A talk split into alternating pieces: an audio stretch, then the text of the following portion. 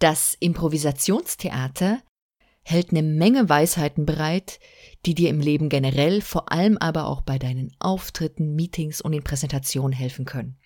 Und in dieser Folge stelle ich dir deswegen sechs mentale Fallen vor, in die man beim Sprechen und Präsentieren vor anderen so tappen kann und die Lösung, wie dich das Improvisationstheater mit seiner Haltung da rausholen kann. Viel Spaß und toi, toi, toi.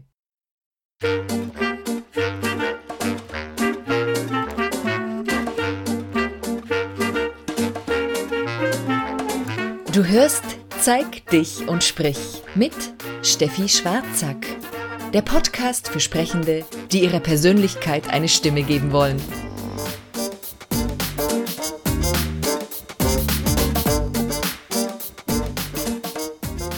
Hallo, willkommen und schön, dass du da bist zur 43. Folge von Zeig dich und sprich. Neulich im Präsentationstraining. Eine Teilnehmerin steht wie ihre Kollegen zuvor vor der Gruppe und soll eine relativ spontane Kurzrede vortragen. Es gibt zwei Themen zur Auswahl. Wir üben gerade das freie Sprechen, das Aushalten, dass man im Mittelpunkt steht und dass man eben gleichzeitig einen guten Zugriff hat auf seine Gedanken. Bisher hat sie geredet und wir sind alle gespannt, wie es weitergeht. Doch dann, sie stockt, sie zögert, sie denkt nach. Im Raum ist Stille. Man könnte also die berühmte Stecknadel fallen hören. Und ich, ich schaue mich um, ich schaue in die Gesichter der anderen. Alle sind still und gespannt. Wenn sie jetzt was sagt, denke ich, dann hat sie voll die Wirkung. Egal was, ich fiebere wirklich mit, dass sie einfach weitermacht. Ich weiß, es ist gerade ein ganz entscheidender Moment. Ich denke nur, bitte, bitte sag jetzt irgendwas. Macht sie aber nicht. Sie bricht ab. Och, kann ich noch mal von vorne beginnen? Ich sag, mach doch weiter. Irgendwas, die wissen doch gar nicht, was du sagen wolltest. Ja, aber ich will was Originelles sagen. Das war ihre Aussage, und das ist der springende Punkt. Die entscheidende gedankliche Falle, die einen so unter Stress setzen kann, dass gar nichts mehr geht. Ich weiß das aus eigener Erfahrung und ich weiß es auch von zahlreichen Kunden. Ganz ehrlich, wer will das nicht? Wer will nichts was Kluges im Meeting beisteuern? Einen witzigen, schlagfertigen Spruch in einer lockeren Gesprächsrunde machen können? Oder eine originelle Story im Vortrag, selbst wenn er nicht lange Zeit hatte, sich vorzubereiten? Was habe ich der Kundin geraten? Was denkst du? Ich musste sofort an einen meiner Stimmworkshops denken, den ich ganz, ganz am Anfang meiner Trainertätigkeit mal besucht hatte. Ich weiß nicht mehr, wie der Trainer hieß, ich weiß nicht mehr, wie der Workshop hieß. Ich weiß, es war auf einer Tagung und da gab es eben diesen Workshop-Slot und ich war da eine Teilnehmerin. Da waren viele Leute im Raum und deswegen war nicht die Möglichkeit da, dass alle mitmachen konnten, sondern nur ein paar. Aber ich hatte mich auch gemeldet und so waren wir in der Mitte des Raumes vielleicht 15 bis 20 Teilnehmende standen im Kreis und machten unsere Stimmübungen. Und die anderen, die passiven Teilnehmer, die schauten von außen zu.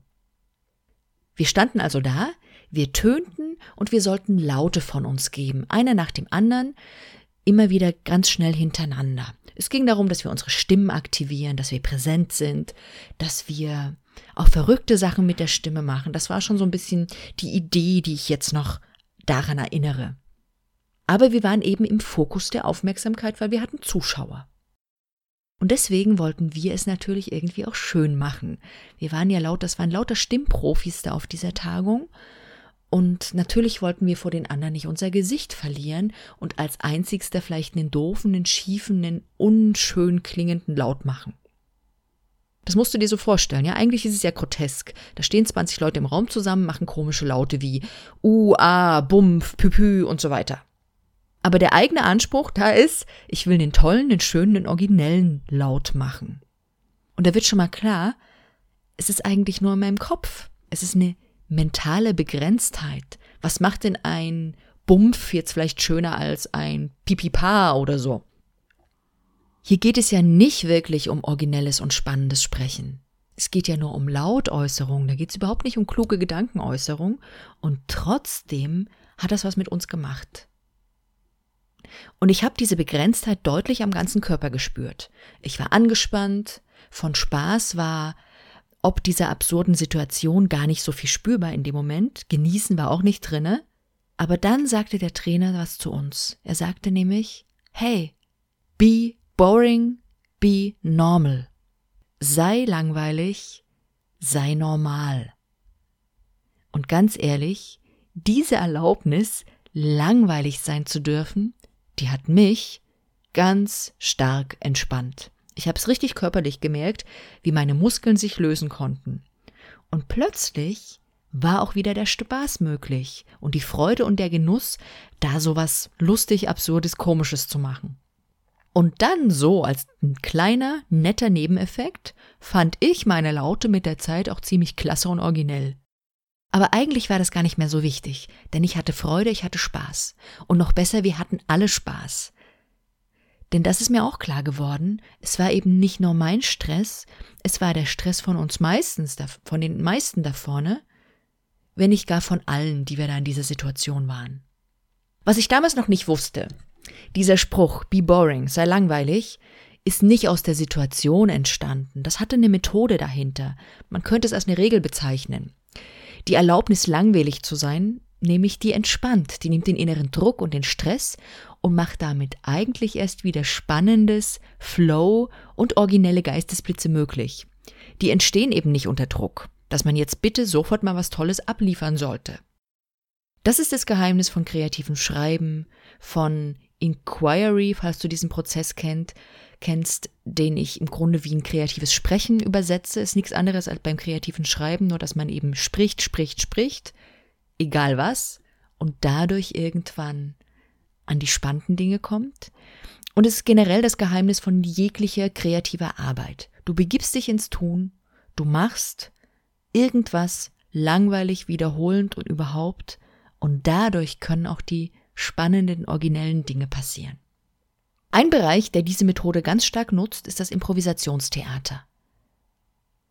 Ich habe dazu in den letzten 20 Jahren Workshops besucht, Kurse mitgemacht.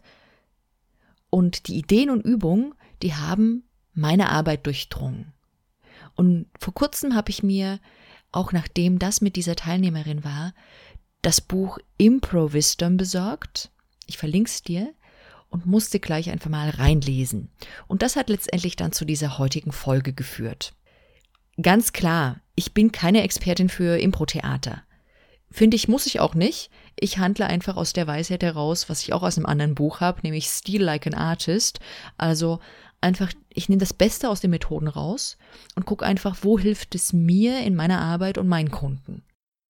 Und das habe ich beim Impro-Theater eben auch so gemacht. Ich habe einfach das rausgezogen, was mich und meine Kunden unterstützt. Und das erfährst du jetzt hier.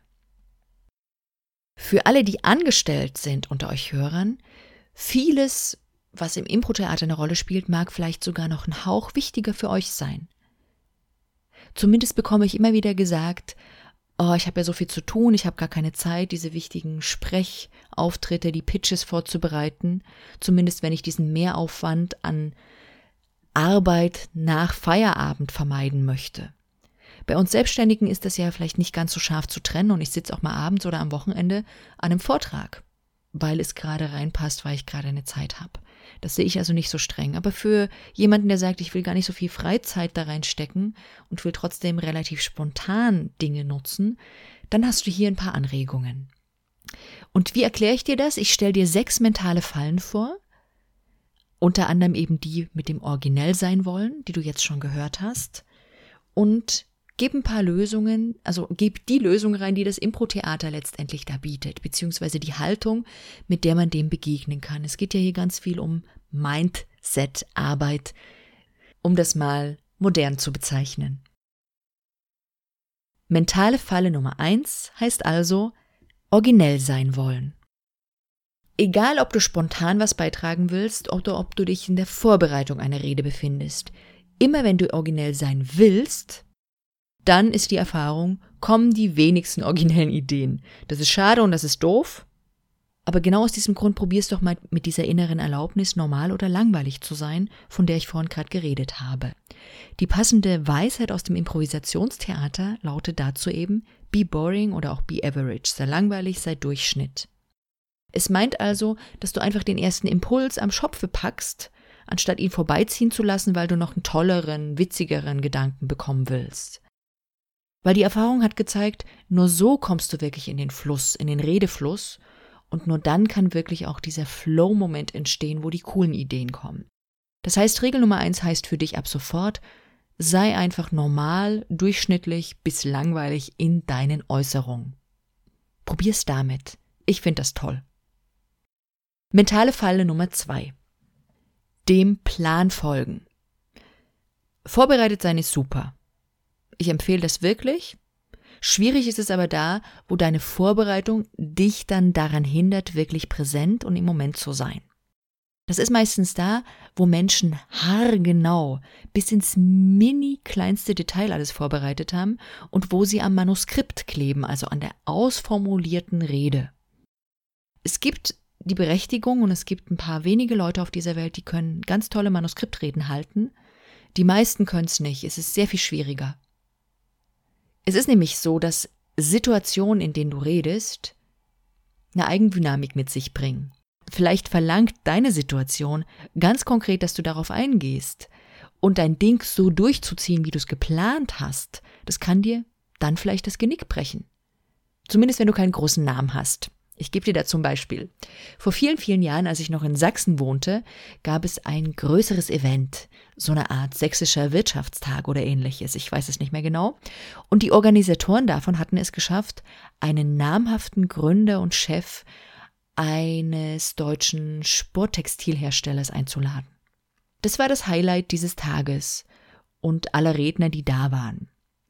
Der Mann kam also mit einem Hubschrauber angeflogen, stürmte ebenso luftig und großartig in diesen vollgefrachteten Saal rein, wo alle darauf warteten, ihn sprechen zu hören. Er packte sein Manuskript aus und las dann das handgeschriebene Werk Wort für Wort ab. Er klebte an seinem Text und ganz ehrlich, er hätte dieses Ding eins zu eins so überall durchziehen können. Von Begegnung von wirklich zu uns als Menschen da in dem Raum sprechen und uns wahrnehmen, war überhaupt nichts zu spüren. Ich fand das ehrlich gesagt sehr, sehr, sehr enttäuschend. Und für mich hatte er ein Prinzip vernachlässigt, nämlich wirklich Ja zu dieser Situation zu sagen und auch das Prinzip des Utilisierens. Was heißt denn das? Das Improvisationstheater geht erst einmal davon aus, dass wir alles, was ist, einfach annehmen sollten. Akzeptieren. Man sollte eben keinen Widerstand gegenüber einem Thema, einer Situation oder einem Vorschlag von einem Mitspieler haben, sondern erstmal Ja dazu sagen. Der Slogan im Impro-Theater heißt oft Yes and. Ja und. Also bejahe erstmal innerlich das, was da ist. Was einem, finde ich, im Leben auch gut helfen kann. In Auftrittssituationen heißt das ganz konkret, wenn du in eine Stimmung oder Gegebenheit hineinkommst, dann solltest du sie innerlich begrüßen und erstmal nutzen. Und dieses Prinzip des Nutzens der Situation, das habe ich im NLP und da ganz speziell im hypnotischen Bereich oder mit Hypnosprachmustern kennengelernt. Der Begründer der Hypnotherapie, Milton Erickson, der hat einen Begriff geprägt, und zwar den des Utilisierens. Was heißt das? In einem Lexikon bzw. in Wikipedia findest du die, folgende Definition. Utilisation ist die Haltung, jeder Eigenart des Klienten und seiner Lebenssituation mit Wertschätzung zu begegnen und das jeweil, jeweils Einzigartige daran zu nutzen. Was heißt das für Sprechmomente?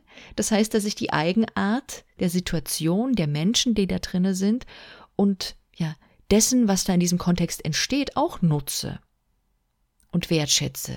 Das heißt, wenn Menschen während meines Vortrags aufstehen, ja, dann nutze ich das und gehe darauf ein. Wenn Leute zu spät kommen, nutze ich das und gehe darauf ein. Wenn sich, wenn ich mich verspreche, nutze ich das und gehe darauf ein. Wenn gibt es ja im Winter oft, einer hat einen Hustenanfall und dann haben plötzlich ganz viele Leute Hustenanfälle, auch das kann man nutzen. wenn jemand einen Kritikpunkt mir gegenüber äußert und so weiter. Ich nutze das verbal und nonverbal in der Interaktion. Ich gehe darauf ein. Und das finde ich sehr, sehr, sehr wichtig. Also was dir den Genick brechen kann, ist, wenn du deinen Plan durchziehst, ohne ein bisschen spontan auf den Rahmen und die Situation einzugehen und auf das, was da mit dir und anderen in der gemeinsamen Situation entsteht. Und was dir dagegen helfen kann, ist diese Impro-Weisheit, sage ja, akzeptiere, nutze die Dinge. Mit meinem Fachbegriff utilisiere diese Dinge. Was ist deine mentale Falle Nummer drei? Das Gefallen wollen. Klar, wir alle wollen, dass unsere Botschaft, unsere Rede und wir als Person anderen gefallen. Das ist menschlich, aber ich glaube noch viel wichtiger, als dass du deinem Publikum gefällst, ist, dass du es erreichst. Und da gibt es einen schönen Spruch von einem Manuel Wolf, der auch was mit Impro-Theater zu tun hat. Der hat gesagt, you don't have to please the audience, you have to reach the audience. Also du musst ihr nicht gefallen, du musst dem Publikum nicht gefallen, du musst es erreichen. Das Problem beim Gefallen wollen ist eben, dass man in einer passiven Rolle ist, in einer Erwartungsrolle. Und damit machen wir uns auch wieder ein Stückchen abhängig. Die bessere Frage ist also entweder, wie kann ich mein Publikum erreichen? Und aber auch, wie kann ich mir denn selbst gefallen oder wie kann mir dieser Moment da oben gefallen? Also wie kann ich mir einen schönen Moment auf der Bühne machen? Ganz unabhängig von diesem Ergebnis, ob die anderen mich nun mögen oder nicht. Denn nur so bist du in dem Moment präsent und wach. Deswegen heißt die Impro-Regel Nummer drei, hab Spaß. Nimm dir ganz viel Freude, hab Spaß an dem, was du tust und genieß es. Das ist sehr, sehr, sehr wichtig. Das ist wie in der Liebe. Du solltest auch nicht fragen, ob du beim Küssen gut aussiehst. Du solltest einfach Spaß dran haben. Ansonsten kannst du es lassen. Und bei Vorträgen ist es eben genauso. Wenn du keinen Spaß dran hast, wirklich keinen Spaß, dann ist zu fragen, ob das das richtige Medium für dich ist. Mentale Falle Nummer 4. Ergebnisorientiert sein. Wenn wir auf ein Ziel fixiert sind, haben wir ein Problem. Darüber habe ich die ganze vorige Folge geredet. Wir verpassen in dem Moment zu sein, wir verpassen es, wirklich nochmal präsent zu sein. Wenn dich das tiefer interessiert, hör gerne in die Folge rein. Ich verlinke sie hier. Und ansonsten nochmal kurz zur Erinnerung, Impro-Regel Nummer 4, Be in the moment, be here now, sei im Moment präsent, sei hier, jetzt. Mentale Falle Nummer 5. Auf der Bühne in der Auftrittssituation konkurrieren. Es gibt nämlich Situationen, wo wir immer wieder gemeinsam mit anderen Leuten im Mittelpunkt stehen. Wenn wir zum Beispiel einen Vortrag gemeinsam halten, wenn du vielleicht ein Event gemeinsam mit jemandem moderierst, in einer Art Teammoderation oder auch wenn du Meetings gestaltest, schon allein dessen, weil du vielleicht irgendwie die Rolle inne hast, des Moderators, aber der Chef sitzt mit im Raum. Das macht es komplex. Da kann auch eine Konkurrenzsituation entstehen. Und das können wir als unterstützend erleben, als ein Miteinander oder eben als eine sehr, sehr schwierige und dann Konkurrenzsituation. Nun können aber beide Beteiligte richtig viel dafür tun, dass man doof dasteht oder dass man als ein Dream Team rüberkommt. Und es gibt dafür eine wunder, wunderbare Regel, von der leider noch viel zu wenig Menschen Gebrauch machen, finde ich. Und das ist die Impro-Regel Nummer 5 für mich. Make others look good. Sorge dafür, dass die anderen gut aussehen und gut dastehen. Ich finde, es ist eine wunderbare Regel, weil sie weg vom eigenen Ego führt, hin zu einem Miteinander und einer gemeinsamen Sache dienen. Und vielleicht willst du das schon wenn dir das wichtig ist, dann such doch das Gespräch darüber mit dem Partner, mit dem du eben gemeinsam einen Auftritt absolvieren wirst. Weil dann, ja, kannst du dich nochmal anders vorbereiten. Nicht jeder wird möglicherweise da ähm, offen sein, aber sehr, sehr viele, also sehr viel mehr Leute, als man manche vermutet, sind offen, weil die haben natürlich genauso Schiss, dass die doof dastehen. Also darüber spätestens kann man sie kriegen. Mentale Falle Nummer 5 also, auf der Bühne konkurrieren mit der Impro-Regel Nummer 5 als Lösung, sorgt dafür, dass die anderen gut aussehen. Die letzte mentale Falle, perfekt sein wollen. Nun, ich denke, einen kleinen Perfektionisten haben wir alle an Bord. Und mal schreit er eben lauter als andere und dann mal wieder etwas leiser. Das Problem ist, wenn er zu laut ruft und wir vor lauter perfekt sein wollen, nicht ins Handeln kommen, nicht ins Machen kommen und nicht in den Flow kommen. Das ist dann richtig doof. Kennst du das Phänomen, du versprichst dich einmal und danach bist du so fixiert darauf, dass es passiert ist und dass es um Himmels willen bitte auf keinen Fall nochmal geschehen darf und schwupps, schon ist der nächste Versprecher da. Das kann sich ganz schön hochschaukeln. Und so ist es eben mit Fehlern generell. Da, wo sie verboten und tabuisiert sind, da geschehen erfahrungsgemäß viel, viel mehr. Und das Schlimmste ist eben, wenn dann ein offener Umgang mit ihnen fehlt und verboten ist, dann lernt man noch nicht mal was draus. Und Versprecher sind ja in Anführungsstrichen noch das Geringste, was an Fehlern passieren kann. Denken wir mal an Krankenhäuser, wo es keine offene Fehlerkultur gibt. Das ist nicht gut für uns Patienten. Also, Fehler gehören dazu. Ich definiere sie als wunderbare Lernchancen. Und manchmal ist es auch der Anfang von einer wunderbaren Story. So definiere ich mir das um. Und als kleinen Gag dazwischen erzähle ich dir jetzt mal einen meiner Fehler, als ich zu Studienzeiten mit etwa 20 Jahren auf Teneriffa in La Laguna studierte, stand ich nämlich noch, ja, stand ich noch ganz am Beginn meiner Spanischkarriere, wenn ich das mal so nenne. Ähm, zu der Zeit war mein Schnürsenkel gerade gerissen und ich brauchte also für meinen Schuh einen neuen Schnürsenkel. Ich wohnte also zwischen, wenn du dich auf Teneriffa auskennst, zwischen La Laguna oben, wo die Hauptstadt ist, und unten die alte Hauptstadt und unten Santa Cruz. Und dazwischen gibt es ein Örtchen La Cuesta, was ineinander übergeht, was eben am Berghang liegt. Und dort habe ich gewohnt und da gibt es viele solche Tante Emma Ramschläden, wo es alles Mögliche zu kaufen gibt. Seifen, Papier, Klammern und was man sonst alles für den Haushalt braucht. Und da bin ich rein und habe brav meinen Schnürsenkel bestellt. Ähm, das dachte ich zumindest. Als der Verkäufer mir anstatt des Schnürsenkels dann Kondome auf den Tresen legte, habe ich ganz schön verstört geguckt und habe meine Bitte ganz brav wiederholt. Und er zeigte ganz brav auf diese Kondomschachtel. Ich hob also meinen Fuß, zeigte auf meine Schuhe. Der Typ und die anderen, die da mit im Raum waren, fingen an zu grinsen und zu lachen. Und ihnen wurde klar, was ich wollte. Und mir wurde dann erklärt, was ich gesagt hatte.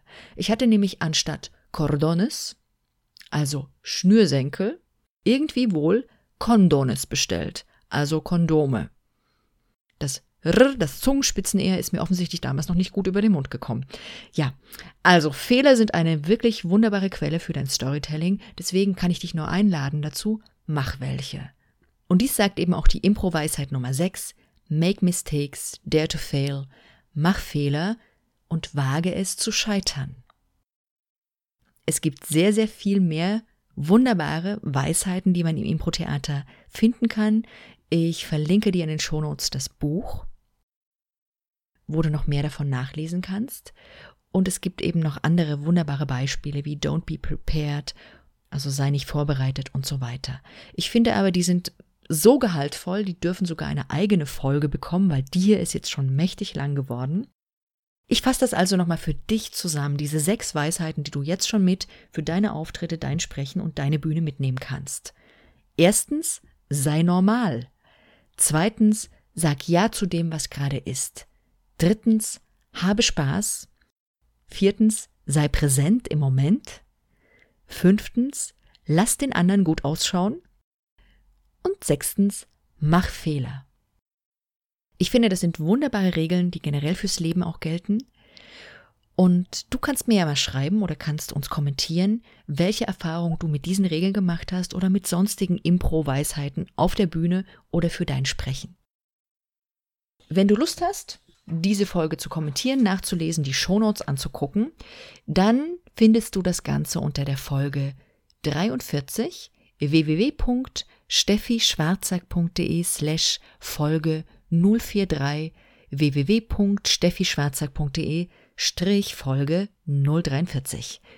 Ich sage bis zum nächsten Mal, zeig dich und sprich und natürlich hab ganz viel Spaß dabei. Deine Steffi.